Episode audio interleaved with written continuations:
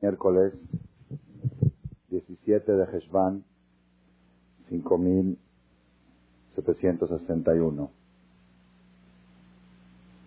Esta conferencia está, es patrocinada, ok, en honor al cumpleaños de la señora Paula Matri, ok, que quiso que esta conferencia sea para Tlajá y Berajá de ella y su familia, ok.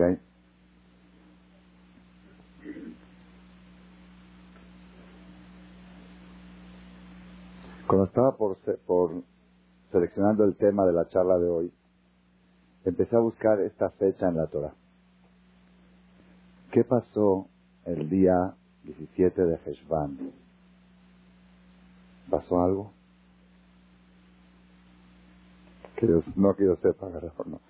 Pues yo tampoco sabía hasta hace dos semanas que escribí la perashá y la traducción y con la fonética, con los libritos de Shem Tov, me percaté de que hay fechas que pasamos desapercibidas y no, no las relacionamos. ¿Ok?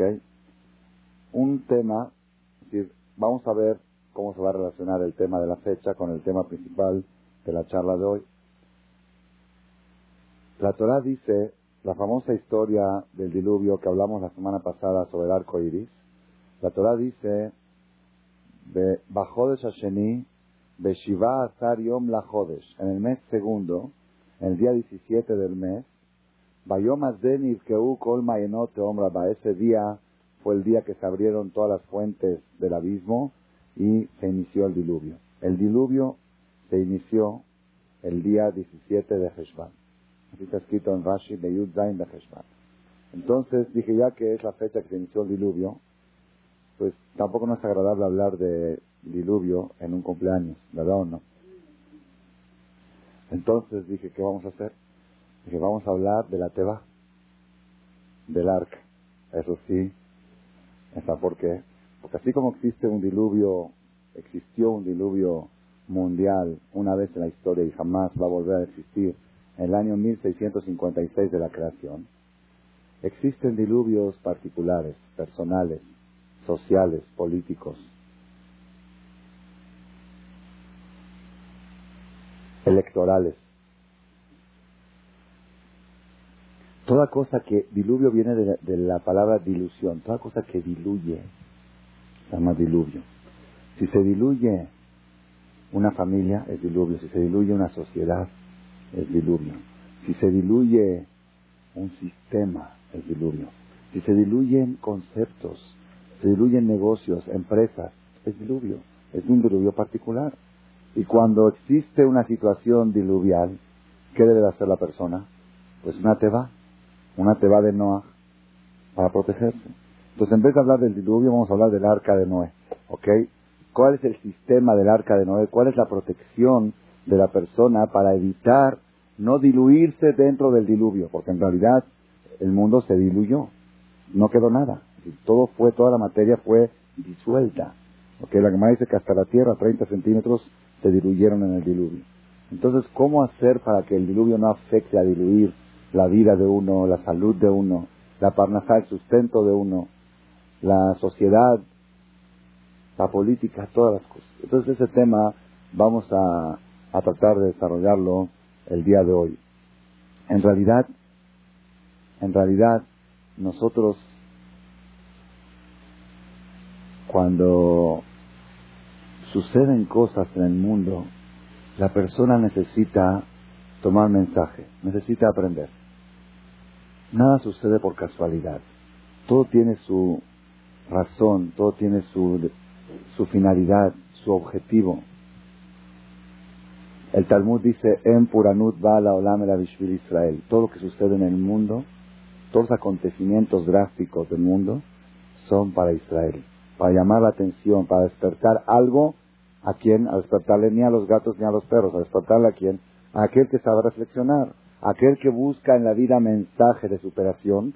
Entonces Dios demanda, el pueblo de Israel es un pueblo que todo el tiempo tiene que estar, debe de estar aprendiendo de la historia, de la historia del pasado y la historia del presente. Y el pueblo de Israel debe aprender a iluminar la historia del presente a raíz de los sucesos del pasado de nuestros patriarcas.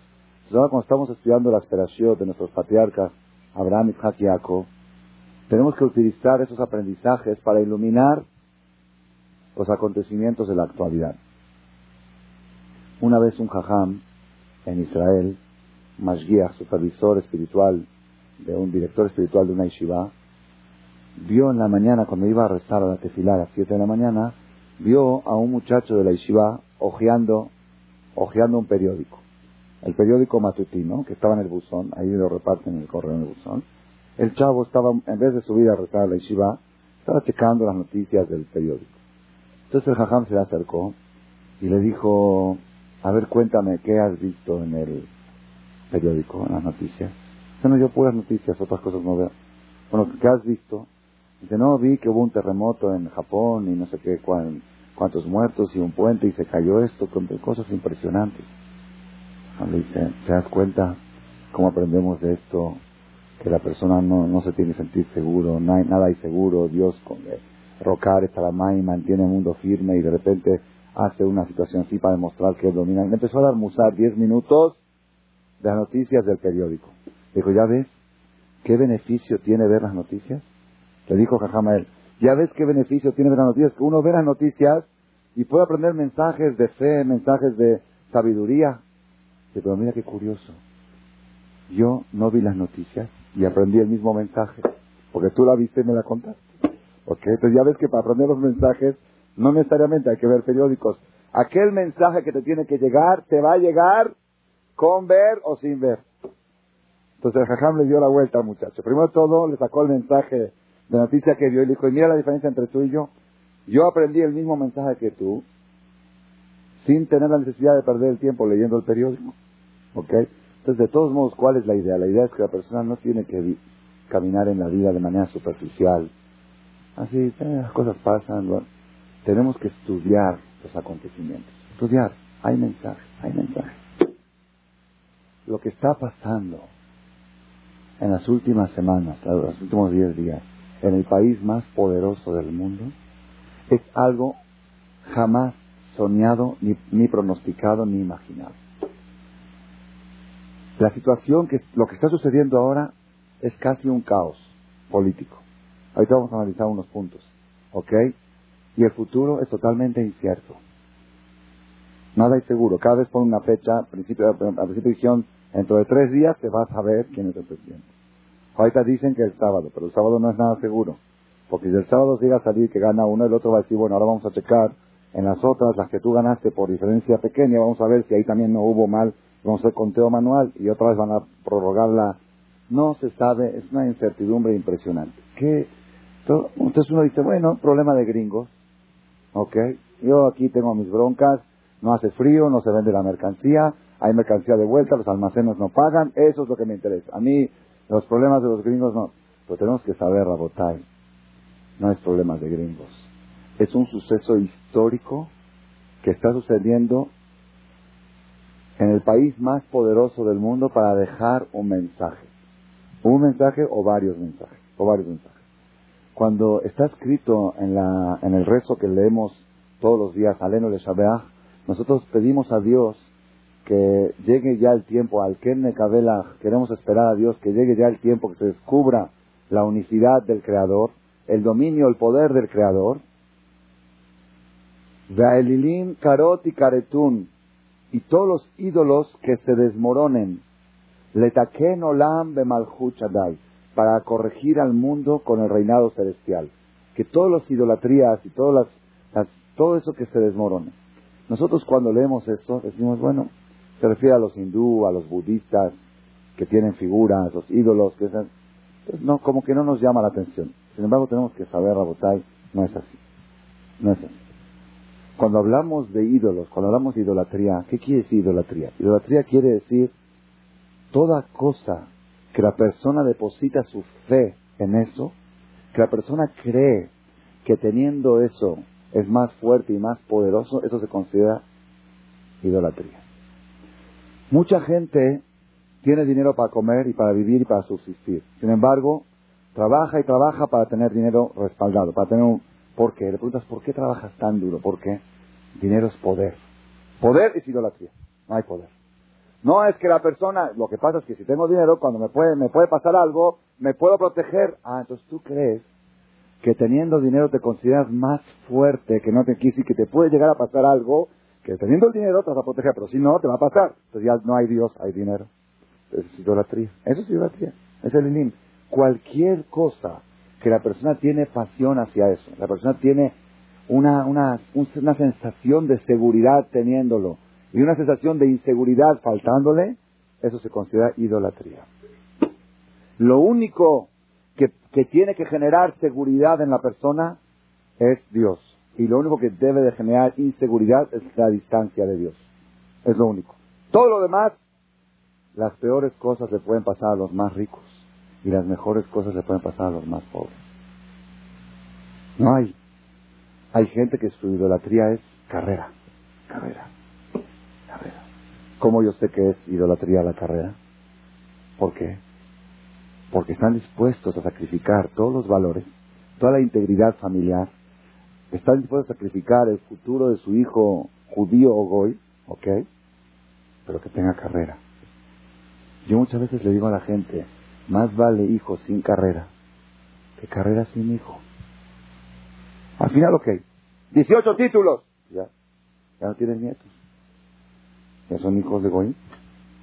Entonces queda mejor. Arriesgaste la integridad de tu hijo. Entonces eso es idolatría. ¿Qué es idolatría? No. Pero mi hijo tiene que tener carrera a cualquier precio. Tiene que tener carrera. Porque si no, ¿de qué va a vivir? Ah, muy bien. La carrera le va a dar su parnasá. Con carrera, hijo millonario. Y sin carrera, hijo miserable. Eso se llama renegado. Eso se llama hereje. Eso se llama kafrut. Eso se llama que cambias a Dios por otro Dios que se llama carrera. Y así nosotros sin darnos cuenta nos convertimos, nos convertimos en idólatras. Abraham vino, Abraham vino fue el primer monoteísta del mundo. El primer monoteísta del mundo, lo leímos la semana pasada y estamos leyendo ahora en la Torah la historia de Abraham vino. Él, como cuenta la leyenda de la Torah, Abraham vino nació en un país idólatra, en un pueblo idólatra, toda la sociedad, todos, sin excepción, su papá, su mamá, sus hermanos, el rey, la política, todo creía, todos creían en figuras, en muñecos. Y Abraham vino a los tres años, se despertó y dijo, ahí, bueno, no quiero extender mucho la historia, es algo nuevo, novedoso para mí, que dice que cuando él nació, los los astrólogos le dijeron al rey Nimrod, Nimrod era un rey muy poderoso, uno de los pocos reyes que gobernaron todo el mundo, toda la humanidad. El rey Salomón es uno, Alejandro Magno otro y Nimrod.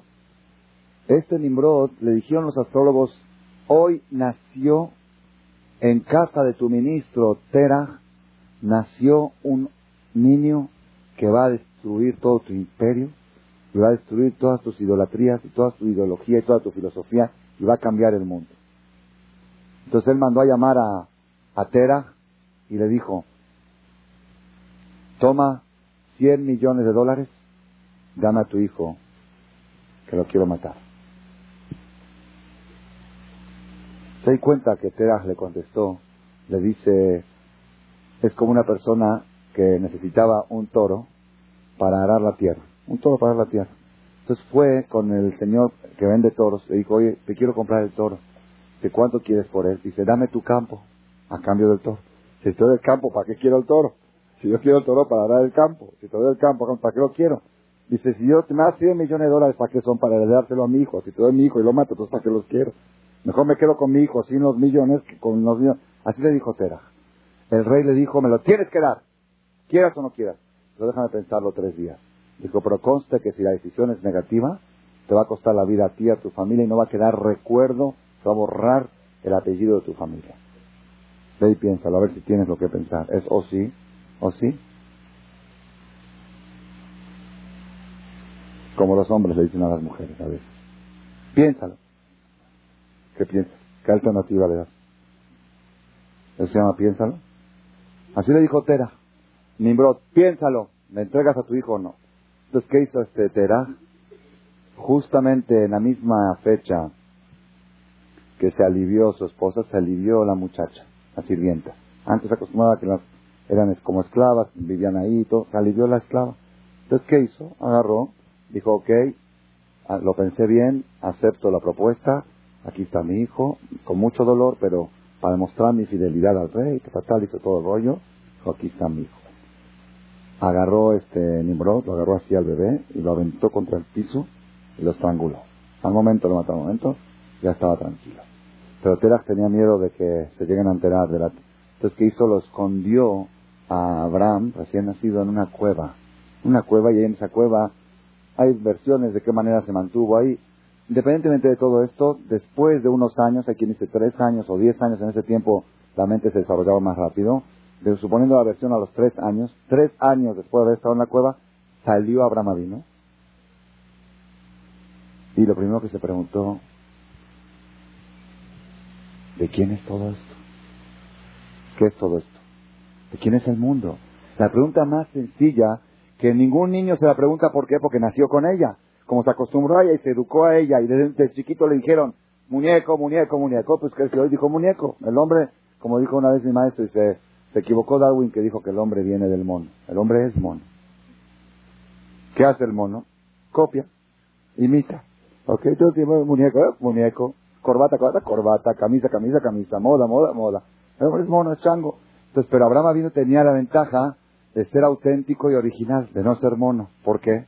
Porque él salió de la cueva con raciocinio y la primera pregunta que se preguntó, dijo, oye, si tú entras a un palacio, a un palacio, ¿ok? O ves un barco, un crucero, lo primero, oye, ¿quién diseñó este crucero?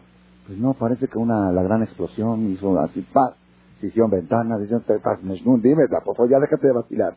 Y dime la verdad, ¿quién lo hizo?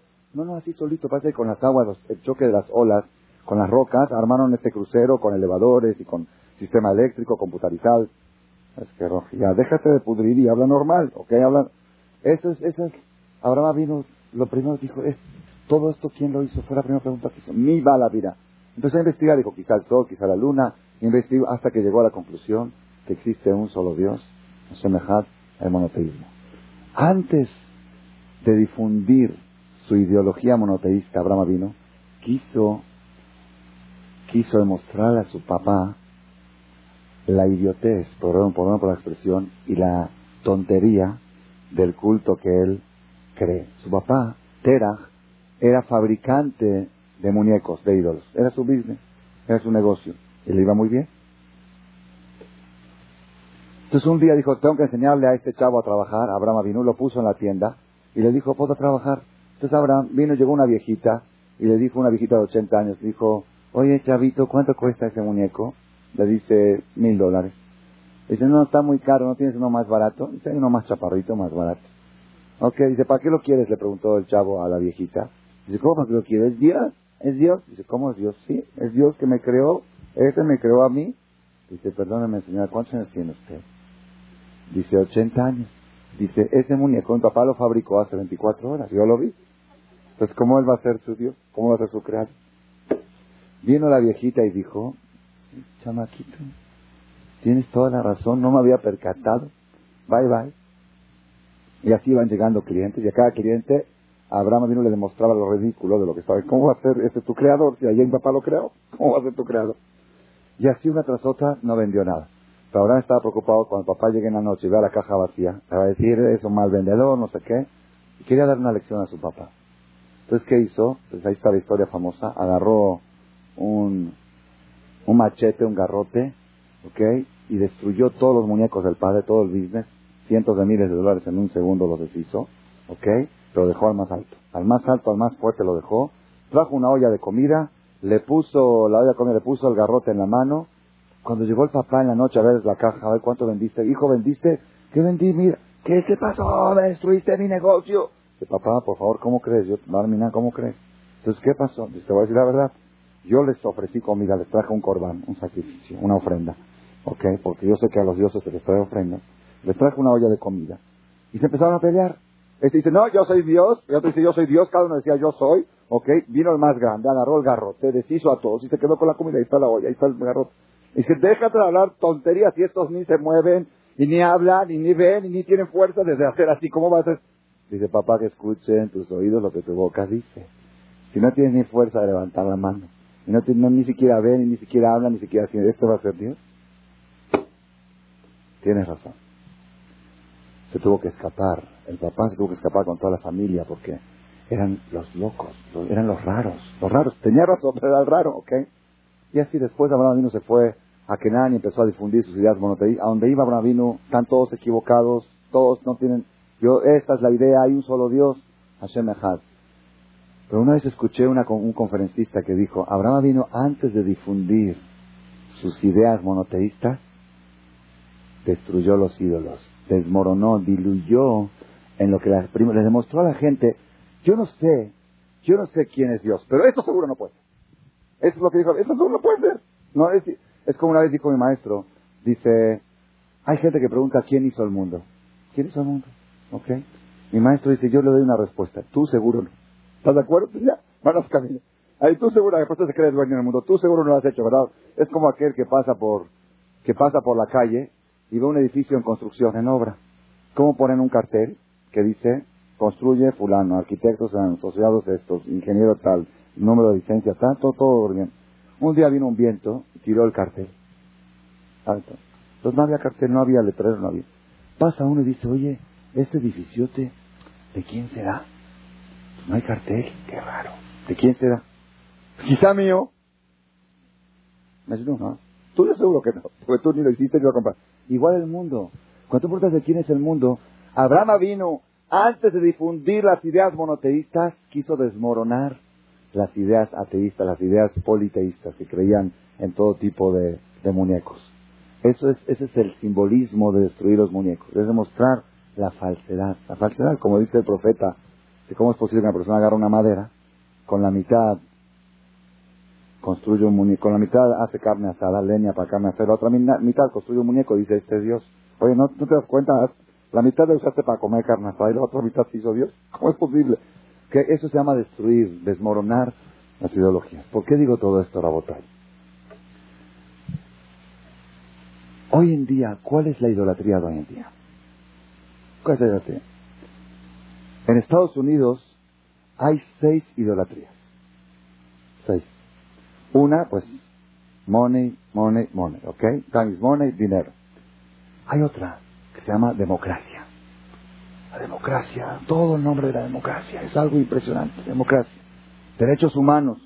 Una vez dijo un jajam, ¿qué dice la Torah de los derechos humanos? La Torah no habla de derechos humanos, habla de humanos derechos. Porque los derechos humanos hicieron humanos torcidos. ¿Sí? ¿Por qué? Porque los derechos humanos son derechos de defender a los, a los asesinos, hay abogados para defender a los asesinos, pero los asesinos caminan libres por las calles porque tienen abogados. ¿Y quién quedaron en la cárcel? Los inocentes, los buenos, las víctimas que tienen que encerrar porque están los asesinos sueltos en la calle. ¿Ok? Ese es el resultado de la democracia. Otra cosa, tercer cosa, es ley y justicia. La justicia. Esa es una justicia. Todo. Nadie se salva de la justicia. Hasta Clinton Levinsky, esto, todo, nadie está inmune a la justicia. La justicia es un tema, es, eso demuestra el valor, el valor, la justicia, ¿ok? Es otra idolatría. Todo nombre de la justicia. En la justicia se dan las cosas más chuecas y más ilógicas que pueden haber. Tú piensas, ¿cómo puede? Así dice la ley. Oye, pero es ilógico. Así dice la ley. Está respaldado por la ley. Respaldado por la ley. Una vez les conté, no sé si aquí, en una charla, eh, una vez una persona trajo en Israel, trajo contrabando, mercancía de contrabando de países árabes. Metió mercancía de contrabando. Cuando llegaron al juicio, en Israel en ese tiempo, los primeros años, regía la ley inglesa. La ley de... Ellos siguieron la ley, como estaba en el tiempo del mandato, siguieron, siguieron con la ley de los ingleses. ¿Ok? Entonces este señor trajo contrabando, merece cárcel porque una cantidad eran cantidades muy grandes. Merecía cárcel, multas y todo. Viene el abogado de él, empezó a buscar, a buscar, encontró una defensa. ¿Cuál es? La ley dice, prohibido traer mercancías de contrabando ni por mar ni por aire. ¿Cómo se puede contrabandear en Inglaterra? O por mar. En Inglaterra es o por mar o por aire. ¿Ok? Así sea, porque es isla, así sea la ley. Dice, este señor no trajo ni por mar, ni por aire, por tierra. Inocente. Fue declarado inocente. Pues tiene razón. La ley no prohíbe por tierra, la ley dice por mar y por aire. Bueno, Roge, pero ¿entiende cuál es la ideología? No hay ideología, así dice la ley. Por eso digo, eso es, esa es otra ideología, la ley, la ley, la ley. Nadie está por encima de la ley. La ley puede ser chueca como sea, nadie está por encima de la ley. Es el tercero. El cuarto es, el cuarto ídolo en Estados Unidos es la política. La política es, se sea partido, demócratas, republicanos, es, la política ahí es algo, es algo más adorable, ¿ok? El cinco, cuando un papá quiere educar a su hijo, ¿a qué lo educa ahí? Al Senado, al Congreso, a, la política. Es, la política es una, ideología. ¿Cuál es la quinta idolatría americana? Internacional, pero principalmente que sale de Estados Unidos. ¿Cuál es? Ya dijimos dinero, dijimos democracia, dijimos ley, política. ¿Cuál es la quinta? Tecnología. Uh, high tech high-tech es lo más, hoy en día es algo, algo, es impresionante lo que está sucediendo en el ámbito de la tecnología. Es, es dará, casi, casi dará, la tecnología. Todo lo que es, los papás hoy en día en Israel, en Israel que tienen las ideas americanas, ellos promueven a sus hijos que dejen todo, nada más, high-tech, tecnología. Unos chavos de 19 años, israelíes, descubrieron, inventaron un programa que puede servir para muchas cosas 19 años. Viajaron a Estados Unidos a promoverlo. Encontraron una compañía importante. La compañía les dijo, ¿cuánto quieres por los derechos? 180 millones de dólares. Le hicieron el cheque, dame los derechos. Se volvieron a Israel chavos de 19 años. De un día para el otro, de chavitos que del ejército, 180 millones de dólares. Entonces, todos los, y así diario está pasando en Israel. Todos los papás cuando escuchan esto, high-tech, high-tech, tecnología, es algo, la tecnología no falla, es infalible, es algo, algo impresionante, impresionante. Ustedes no saben, yo he visto artículos, el caos, al caos que nos estamos sometiendo, sujetándonos a la tecnología. Ayer me llegó un email, cuidado, un virus que Microsoft y MECAF dijeron que no tiene cura, no tiene, es el cáncer del, del es el SIDA de las computadoras y lo están distribuyendo y destruye el disco duro y se mete en el bot y toda una explicación y cuidado y por favor mándale a todos tus amigos porque ya ha alcanzado a paralizar. Estuve leyendo yo un artículo de cómo va a ser la próxima guerra mundial. Ya no va a ser con bombas. Saddam Hussein está programando con 30 tecnólogos de lo más alto, pagándoles millones y millones de dólares, a buscar cómo penetrar en los sistemas secretos de Estados Unidos, paralizar toda la línea ferroviaria, apagar las luces de todo Estados Unidos, hacer, un caos, un caos. Si te logras meter ahí, violar los códigos secretos, que ya hay algunos que los han logrado, han, han escuchado seguro. Un chavo israelí de 18 años se metió a la Casa Blanca, lo llevaron, se hizo muy famoso en esa época, 16 años, ¿ok? Entonces todo esto, pero es Abodazara, Abodazara, el poder que tiene la tecnología es Abodazara. Y la última, la última Abodazara, la última de todas, es CNN. Los medios de comunicación es, es algo, ¿por qué les digo Abodazara? Estaba leyendo unos artículos antes de las elecciones en Estados Unidos, dice que es la primera vez, la primera vez que hay dos factores en las elecciones americanas, dos factores decisivos. Uno, los ricos americanos invirtieron de donativos a los candidatos para que hagan su campaña tres mil millones de dólares para ayudar a los candidatos. A cantidades estratosféricas. La primera vez que tanto dinero, que se está manejando la política con dinero. Y segundo, las encuestas. Encuestas y CNNs, ¿Cómo estaba Bush y Al Gore antes de la? A ver, lo primero, ¿qué dice la encuesta? ¿Qué dijo? 2%. Otra vez, otra vez. ellos, ellos manejaron todo. No había, la discusión no era al, asunto, era qué dicen las encuestas, qué dicen las estadísticas, qué dicen los estudios. Y los encuestólogos parecen dioses. Dioses para los políticos les tienen ir a chamaim a los encuestólogos. Se tienen pavor. Y a los periodistas también les tienen los, ellos saben que si quieren triunfar en la política, en la carrera, se tienen que llevar bien con los periodistas y con los encuestólogos. Porque de ahí depende el éxito de cualquier político es la última Abodazara nueva de la era, moderna, ¿okay? los medios de comunicación. ¿okay? ¿Qué, está, ¿Qué ha pasado en estos últimos ocho días? Los siete ídolos se desmoronaron. Los seis, que los seis, ¿ok? El dinero, tres mil millones de dólares invertidos. Bueno, por lo menos que tengamos un presidente. Y presidente. ¿Y cuándo va a haber? Bajada Ares, nadie sabe. Bueno, y toda la lana, pues no sé. Hay que, quizá van a volver a hacer elección, nadie sabe. Bueno, y no, el billete, no hay billete, no hay, El billete no sirvió para nada. Se destruyó un ídolo. El segundo ídolo, la democracia. La democracia. Se hizo, miren, para que vean ustedes hasta dónde, cuántos cheques, cuántas falsedades. ¿Cómo empezó la cosa? Empezó así. Anunciaron que ganó Bush. ¿Ok? Ganó Bush. Oh. Le habla al Gore para felicitarlo. Ah, qué fácil. Avión que gentleman, caballero. Le habla a felicitar a su copete, le felicito por haber ganado. Después de una hora se enteran que, espérate, no es seguro, parece que hay una duda ahí en Florida. Le habla otra vez para retirar su felicitación. Ay, ¿para qué te Déjala. No, retiró su felicitación. Yo no entiendo, no entiendo qué quise retirar. Todavía no entiendo qué quise retirar la felicitación.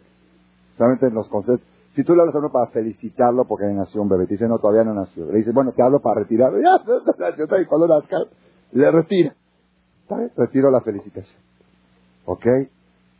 Viene Bush, viene Al Gore y dice, acude a los medios judiciales, hacia la justicia, a la corte, para denunciar que hubo anomalías en las elecciones y que por lo tanto no es válido el resultado a favor de Bush.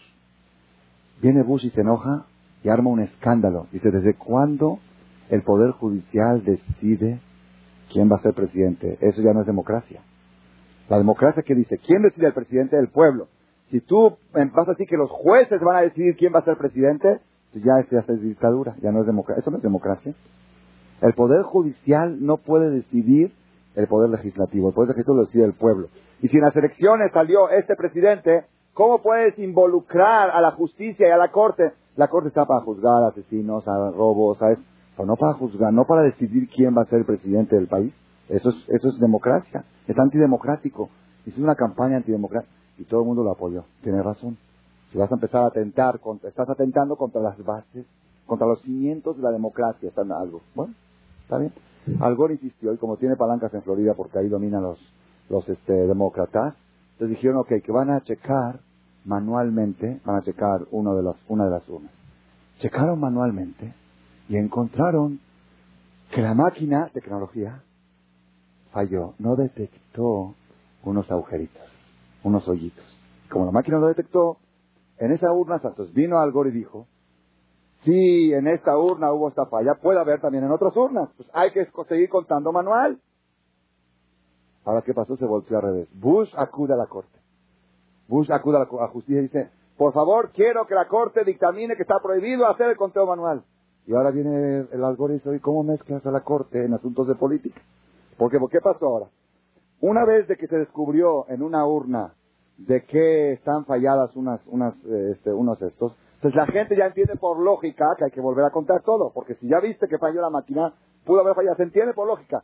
Ahora que la gente entiende por lógica, viene la, interviene la ley, la ley en contra de la lógica. Ya dijimos que ley y lógica no van juntos, ¿ok? ¿Entendieron lo que está pasando? Antes la gente entendía a favor de Bush, entonces Al reclamó la justicia, la justicia es en contra. Ahora que la lógica está a favor de este, entonces le preguntaron a Bush, ¿no dijiste tú que el Poder Judicial no tiene que intervenir en la política? Sí, pero esto no se puede hacer, esto no, es, no es justo. No es justo por eso. La lógica dice que si está mal el voto, pues hay que contarlo otra vez, es fraude. De Kitsur, en síntesis, miren cuántos dioses se han desmoronado. El dinero ya dijimos, los tres mil millones de dólares, quién sabe qué va a pasar con ellos. Los que se invirtieron, quién sabe qué va a pasar, todavía no hay presidente. Segundo, la democracia, no hay democracia. ¿Quién decide el pueblo? ¿Dónde está el pueblo? ¿Dónde está la mayoría? No sabemos si hay mayoría, si no hay, ¿qué hacemos? No saben qué hacer. Es la primera vez la historia que un país tan importante no tiene presidente. ¿No saben? ¿Quién es? ¿Quién es el presidente de Estados Unidos hoy? Alabar. Solo Dios sabe. El único que sabe hoy en día quién es el presidente es Dios. El único. Tercero, la ley. Se está viendo lo ridículo de la ley. ¿Dónde está la ley? Si la ley dice que, que sí, que se cuenta manual, que no se cuenta manual. Hay lógica roja no hay lógica, la ley. ¿Ok? Cuarto, la política. ¿Ok? La política que yo quiero que mi hijo sea presidente. ¿Qué quieres que sea? ¿Saben la vergüenza que ha pasado Bush y Al Gore los dos? Con todo esto, parecen niños que están peleando. Felicitación, retiro la felicitación, la mando, con la, la quinta es la tecnología. Estados Unidos es de los países que metieron la tecnología en el mundo y dijeron las elecciones, nosotros no la contamos como cuentan en Uganda, así a manual, un voto por otro. Nosotros tenemos máquinas, máquinas computarizadas que detectan el hoyo y te dicen quién es el presidente. Nosotros vamos a estar contando así de a uno, de a dos. Esos son países del tercer mundo. Eso es tecnología. ¿Qué pasa con la tecnología? De repente descubrieron, la máquina no detectó el hoyo, no detectó el agujerito. ¿Y qué están haciendo ahorita? Como los de Uganda. Uno, dos, tal. ¿Saben, qué, ¿Saben qué vergüenza es eso para la tecnología americana? Que tengan que estar ahí. ¿Y, y quién está contando? ¿Ustedes creen que están contando giros? De Senado están yendo a contar. ¿Por qué? Porque de eso depende, están yendo ahí todos. Están contando uno, dos. A ver, espérate, no conté bien. A ver otra vez. Uno, dos, como los billetes, no de pata. Están contando miles y cientos de miles de votos. ¿Saben qué difícil que es? Una, dos, tres. No, se te pasó una, ¿eh? No es cierto. Ese era del otro lado, ¿eh? ¿Saben qué es eso? Es una cosa impresionante. ¿Ok? Y lo último, los medios de comunicación y la CNN. La CNN pasó una vergüenza. Una vergüenza la noche de los resultados, porque a las 5 de la tarde dijo, Bush, ya, Al habló a felicitar. Ya CNN dice es Alajala Moshe Misinai, Moshe Rabenu. CNN dijo, ya CNN no falla. No falla, puede fallar todo menos CNN. Después una dice, perdón, perdón, perdón, no es seguro, perdón. Parece que algo, al revés. Después no, no, parece que sí, de veras, parece que sí era algo. Después de unas cuatro o cinco veces que se contradicieron y las... ¿Saben qué, dijeron las siete compañías más importantes de encuestas de Estados Unidos? Y las CNN dijeron, preferimos no decir nada. Pues ya, ya pasaron vergüenza. Dijeron así por mentira. Dijeron así por mentira. Se contradicieron tantas veces, se desmoronó el poder de la CNN, el poder de las encuestologías. Gaelilim, Karot y Karetun, todos los ídolos, todo el poder, todo el orgullo americano que está o en el dinero, o en la política, o en la democracia, o en la justicia, o en la ley, o en sus líderes, o en sus presidentes. Parecen niños chiquitos peleándose ahí. La tecnología contando papelitos a mano, ¿ok? Y hay una cosa más que me impresionó, me impresionó. Nosotros, miren, es, es lo más increíble, increíble, lo más musar, musar. Nosotros que estamos en el camino de la Torah y hacemos mitzvot, hay gente que respeta mitzvot, hay gente que son más meticulosos en las mitzvot, más se fijan más. Por ejemplo, llega un etrog para su cot, llega un etrog y lo miran al sol a ver si tiene un puntito negro. Una vez pasó una persona y dice, ya, jajam, ya Dios te lo acepta, tu buena voluntad, ya lo pagaste, te costó 80 dólares, jala, un puntito más, un puntito menos. ¿Qué, qué, qué, afecta? Si se puede, se puede, pero si no, no, un puntito. Yo me acuerdo una vez, cuando estaba en Israel, fui a comprar Adasim. ¿Saben que son los Adasim? Las, las tres estas ramas. Y tienen que tener las tres hojas que salen mesulas, que salen de la misma línea. Tres hojas que salen. Hay, el es el mirto. Hay mirto que son dos y uno, hay mirto que son tres. Entonces yo fui a un lugar y un señor no religioso estaba vendiendo, business, business, no hay religioso, no religioso. En Israel se vende mucho de esto. Entonces le dije, ¿tienes Adasim? Me dice, le dije, son Meshulashim, son de tres. Dice, sí. Lo agarró y dijo, oye, ¿dónde está Meshulas? Mira, aquí hay dos y aquí hay uno. Es un poquito de diferencia, por un cachito así, por un cachito. Dije, bueno, ese cachito es la diferencia entre tú y yo. Yo por ese cachito es, la demás dice, no hay diferencia entre el Ganeden y el Gainam, sino un pelito. Ese pelito es la diferencia. No, pero tú eres exagerado, eres fanático. Bueno, el señor se enojó, se enojó. Ya después al final, para quitarle el enojo, le compré. ¿Cuántos son? 50 shekels. Saco un billete de 50 shekels. A propósito, le rompí un pedacito en la punta. Porque un pedacito chiquito en la punta. Saco el billete. Me dice, él le llama ajer, dice, ¿no tienes otro? Le digo, no. Me dice, mátalo, Teli le mátame, ¿y ¿qué me traes a mí eh? Le digo, aquí está el billete rojo en la puntita. A mí me traes un billete sano. Yo no quiero billete, porque luego el banco no me lo recibe. Y de acá el banco a trabajar dice, los bancos son muy especiales. Con un cachito así, dije, ese cachito así también afecta a mi alas. Así como a ti te afecta en el billete, afecta a mí. Nosotros somos muy exigentes y hay veces que hay gente que nos ve y se molesta. Dice, ¿por qué? Los ajamín son tanto así, mirando al sol mirando a eso. Ya, Hay gente que revisa la lechuga al sol. Así debe de ser, para checar si tiene gusanos o no. Un día mi esposa en Cuernavaca estábamos, le dije, compra lechuga para Shabbat, la lavó con jabón, todo, la revisó bien, bien. Dije, ahora le voy a dar yo la última revisión. La puse al sol, se transparenta todo al sol. Le enseñé un gusanito blanco del color del tallo de la lechuga bailando, vivo, bailando ahí en la el, Se lo enseñé, no lo podía creer. Dice, no puede ser, hija, aquí está, está el gusanito moviéndose. Entonces, pero cuando lo vemos, ya no exageres. Y aparte, Dios no te dice nada. Dios, Dios que quiere, ya no, no pasa nada. Es, su java del sol, no el sol. Ya, ya, vive una vida normal. No exageres. No seas meticuloso. No seas exagerado, no seas fanático. Ay, estaba viendo en internet algo impresionante. Dice, cuando estaban checando los papeles en las urnas ahí en Florida, los sacaban al sol para ver el hoyito si está por acá o está al sol. Dice que al sol discutían los demócratas y republicanos están ahí supervisando el conteo. este es nuestro. No, este, a ver, vamos a ver. Lo ponían así al sol, decían a ver cómo se ve. Dice, a ver, es el ridículo más grande que puede haber para un país como Estados Unidos, con toda tecnología avanzada que tengan que ver un papel de los votos al sol. A ver a quién. Todo esto, Rabotay, todo esto, son mensajes de destruir los ídolos. Todos los ídolos que ellos querían se destruyeron y estás viendo que cuando hay algo que a ti te interesa, pues lo, lo ves al sol. Y discutes con el otro, ya, Ferchi, ya, déjaselo al demócrata, déjaselo. No hay, no hay. ¿Y cuál es el último musar? La última enseñanza, todo esto, todas estas mentalidades tenemos, yo creo para mí, es una forma de ver la vida, de ver el mundo de la manera correcta y no de manera casual, no de manera superficial.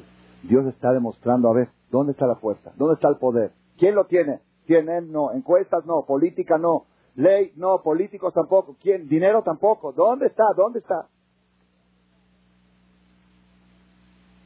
El día de las elecciones, yo vi artículos en un periódico de Israel, lo veo por internet, cómo se burlaban de Clinton. Así se burlaban porque ya quedó solitario, empezaron a, les gusta hacer chistes de los de los presidentes salientes, como que ya ya antes era el hombre más famoso y de un día para el otro se hizo el, ¿Quién es el único que está feliz ahorita?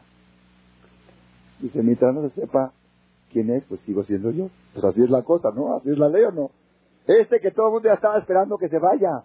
Este ya, ya, ya, queremos olvidarlo a este con todos los escándalos que hizo.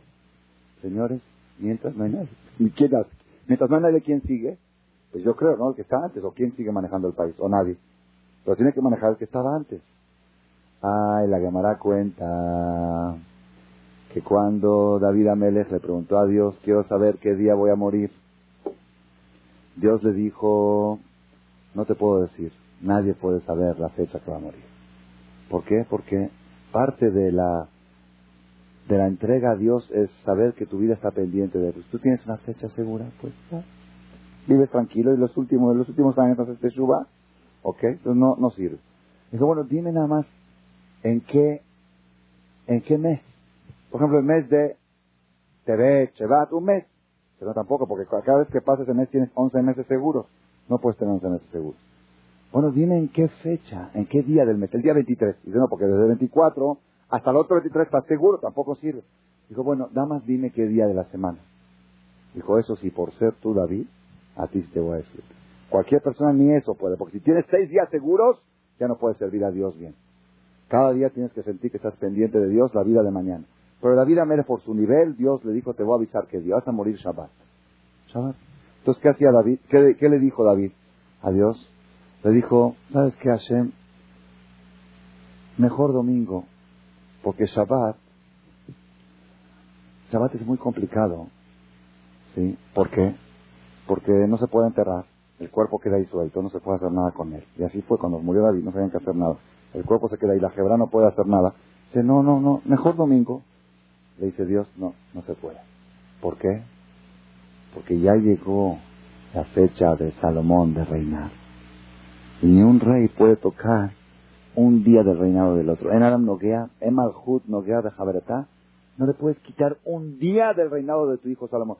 Pero Dios, Salomón me perdona, mi hijo, pregúntale, vas a ver. No es cosa de perdón. Ya él tiene designado, tal fecha tiene que ser rey Salomón. Dijo David, bueno, entonces viernes, yo le cedo un día. Le dijo Dios, tú cedes un día, pero yo prefiero un día tuyo que mil de Salomón. Así que no hay. Uno después no puedes porque ya le toca ser rey a Salomón y uno antes no puedes porque yo prefiero un día que tú me rezas vale más que mil días el rey Salomón. Y al final murió en Shabbat.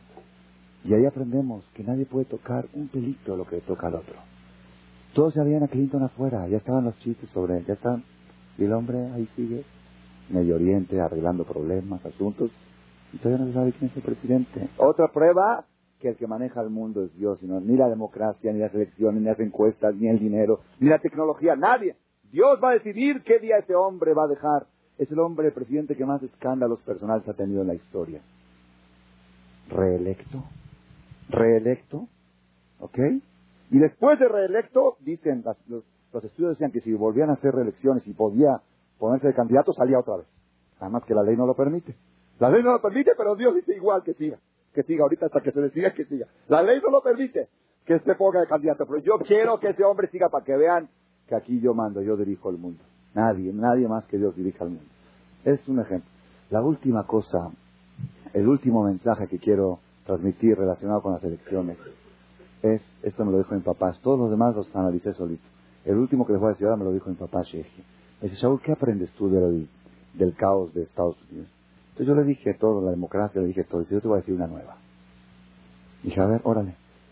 La Gemara dice, en Masejet Kidushin, Leolam, Ir'e Adam.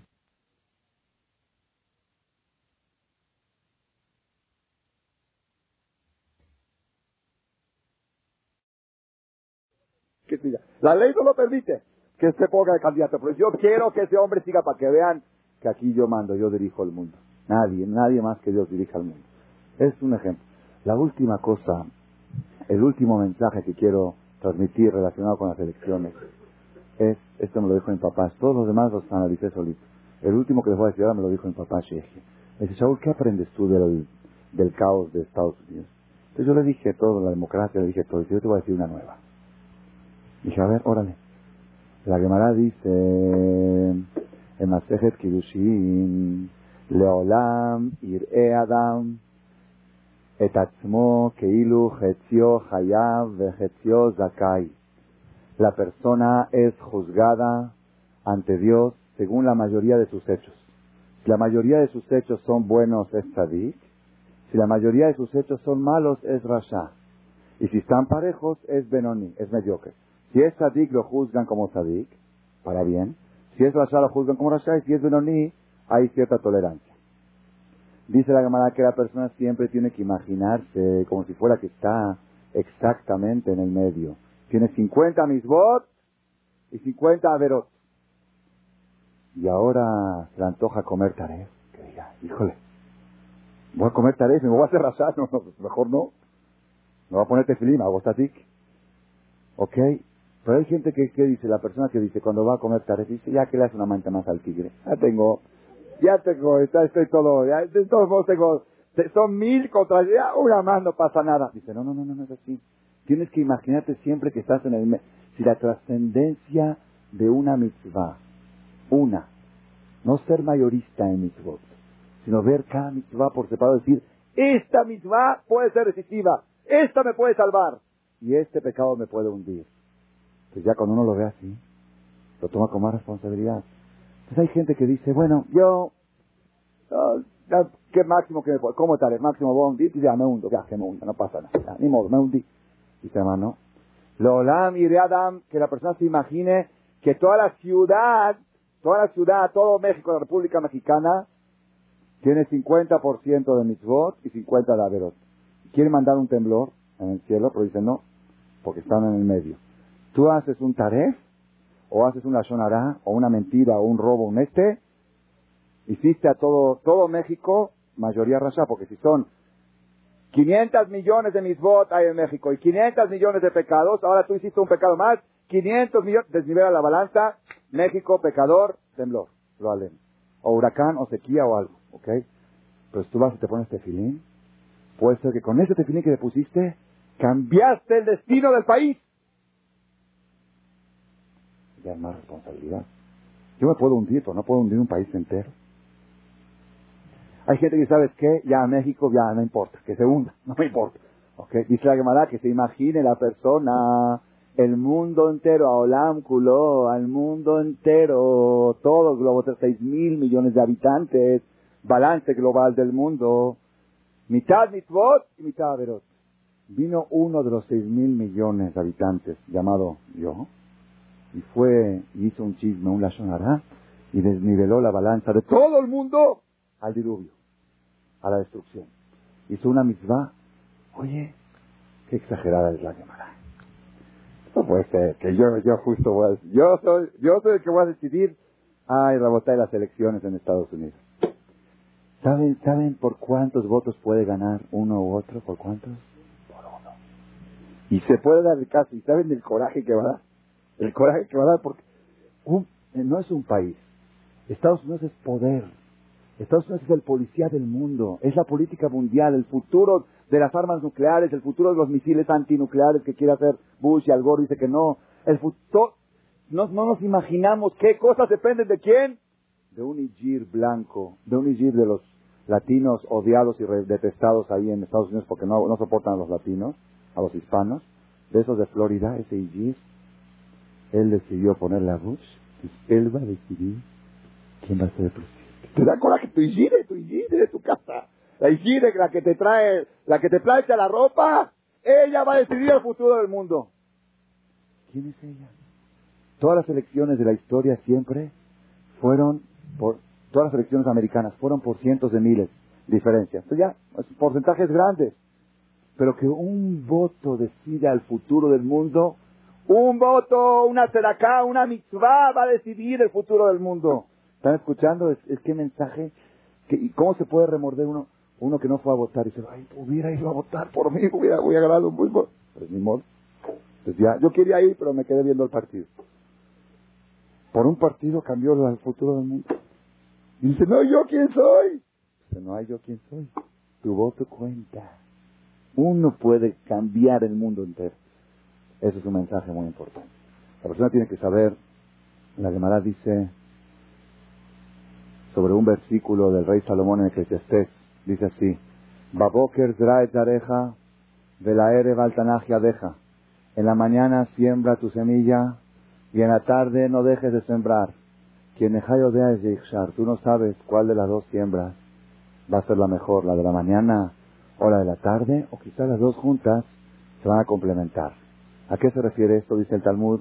Olid Banim el que trajo hijos en su juventud, que traiga hijos en su vejez. Hay gente que dice, ya estoy grande. Tú no sabes cuál de los hijos va a ser el mejor, el hijo que trajiste en tu juventud o el hijo de la vejez, y en realidad nacen de otro carácter. Del, mismo papá, la misma mamá, hijos que nacieron los primeros y los últimos, son diferentes porque es otro temperamento. Tú no sabes cuál de los dos va a ser mejor.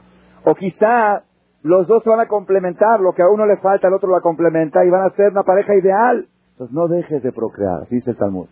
Un rabino que enseñó Torah a alumnos en su juventud, que enseñe Torah a alumnos en su vejez, porque no sabe si los alumnos de la juventud van a trascender o de la vejez o se van a complementar unos a los otros.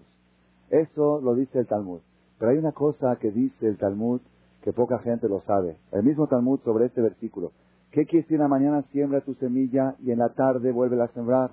Dice el Talmud, el Midrash, hace dos mil años. ¿A qué se refirió el rey Salomón cuando dijo, en la mañana siembra y en la tarde no dejes de sembrar? El que hizo te da acá en la mañana, que haga te da acá en la tarde. Porque no sabes cuál de las dos Dios te la va a contar, cuál de las dos te va a salvar, si la de la mañana o la de la tarde, o las dos juntas van a ser la fuerza para tu protección y tu salvación. Nunca digas ya hice mucho. Nunca digas ya es demasiado. Tú no sabes quizá el punto este adicional que vas a hacer, ese es el que va a desnivelar la balanza a tu favor. Esa es la elección, ese es, ese es el, demócrata o republicano, ese va a decidir quién va a ser el futuro de toda tu vida. La persona no sabe, no sabe.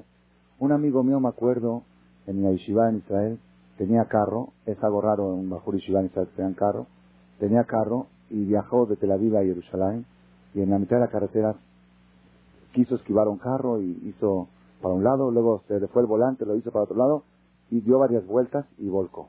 Volcó en la mitad de la carretera. Él y su hermano iban en el carro. Se bajó del carro, gateando, dio vuelta al coche, sin parabrisas se, brincó todo el y siguió viajando rumbo a Jerusalén, con el mismo coche. Cuando llegó a, a, a, Jerusalén, invitó a todos los amigos en su, en su cuarto, en el internado de la Yeshiva, a un agradecimiento a Dios, trajo galletas, trajo esto, dato de allá por, por el milagro. Empezó a contar todos los milagros que sucedieron. Si tenía un coche atrás, Barminá se lo llevaba por delante. Si esto, empezó a contar, se podía ir a un precipicio, empezó a contar todas las cosas, los milagros que Dios les hizo. Dice que en ese preciso instante en que ellos estaban volcando en la carretera, su mamá en Jerusalén, de repente, no sé, le vinieron ganas de darse de acá. Así se sintió, dijo, quiero ponerse de acá. No, no por nada, sí, sí, por ponerse de acá. Hicieron la cuenta exacta con el reloj, era el mismo instante que estaban volcando. La persona no sabe, no sabe.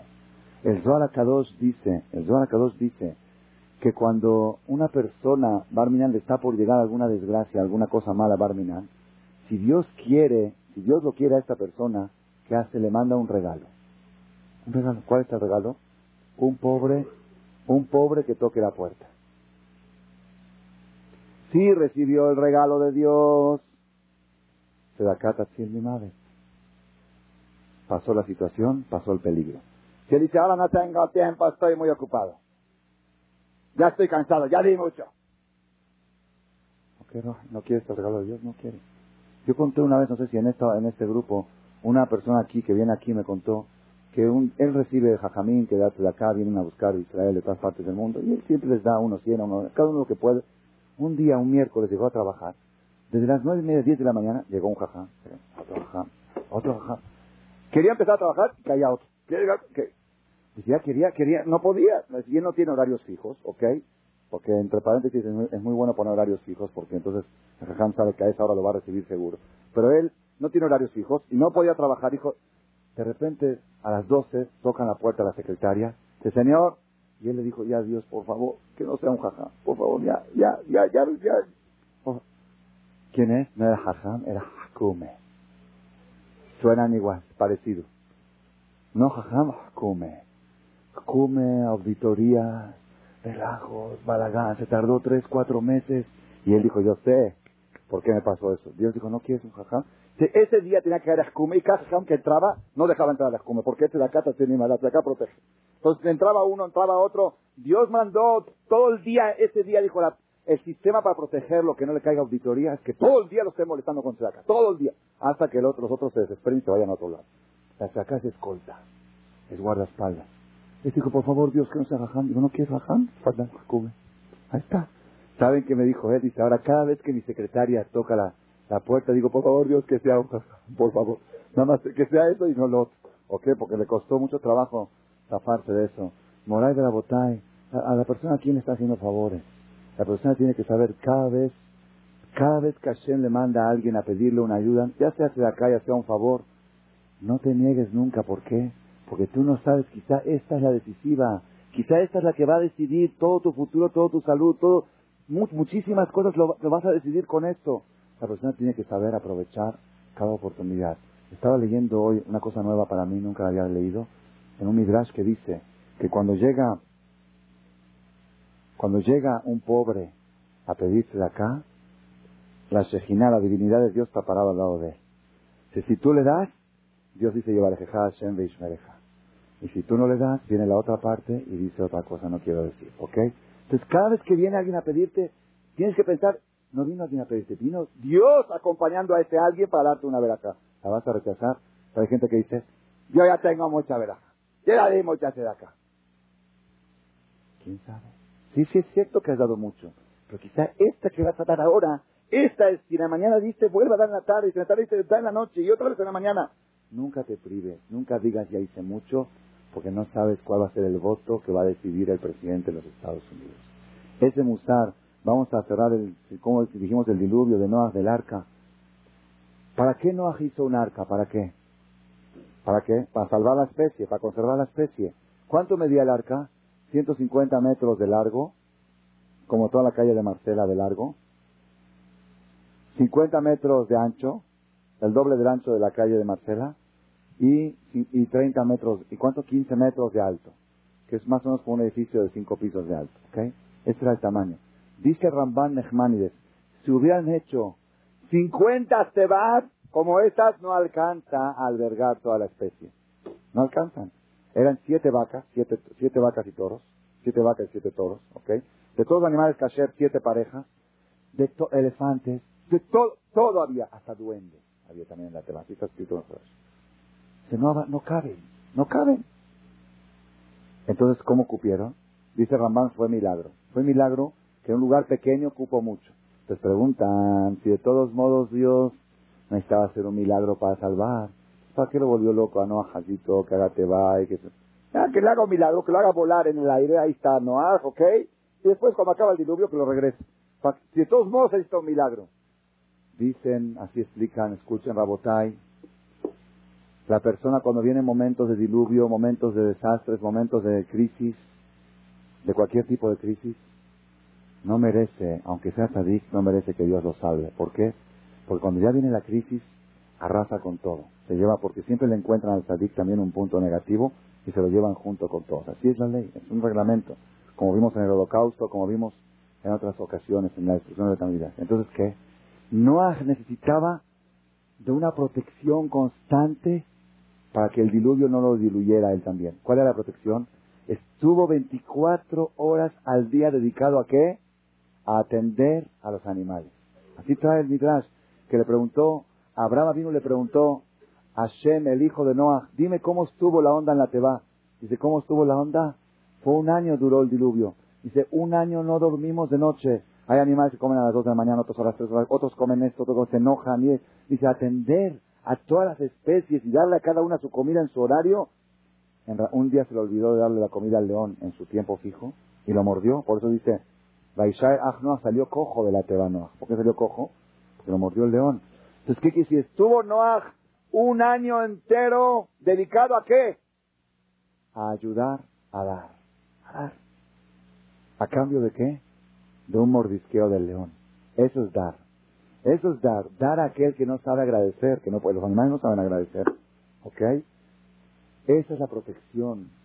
Cuando una persona, hay, gente que dice, a mí me encanta dar, me encanta ayudar. Todavía no he encontrado a alguien digno de recibir mis favores.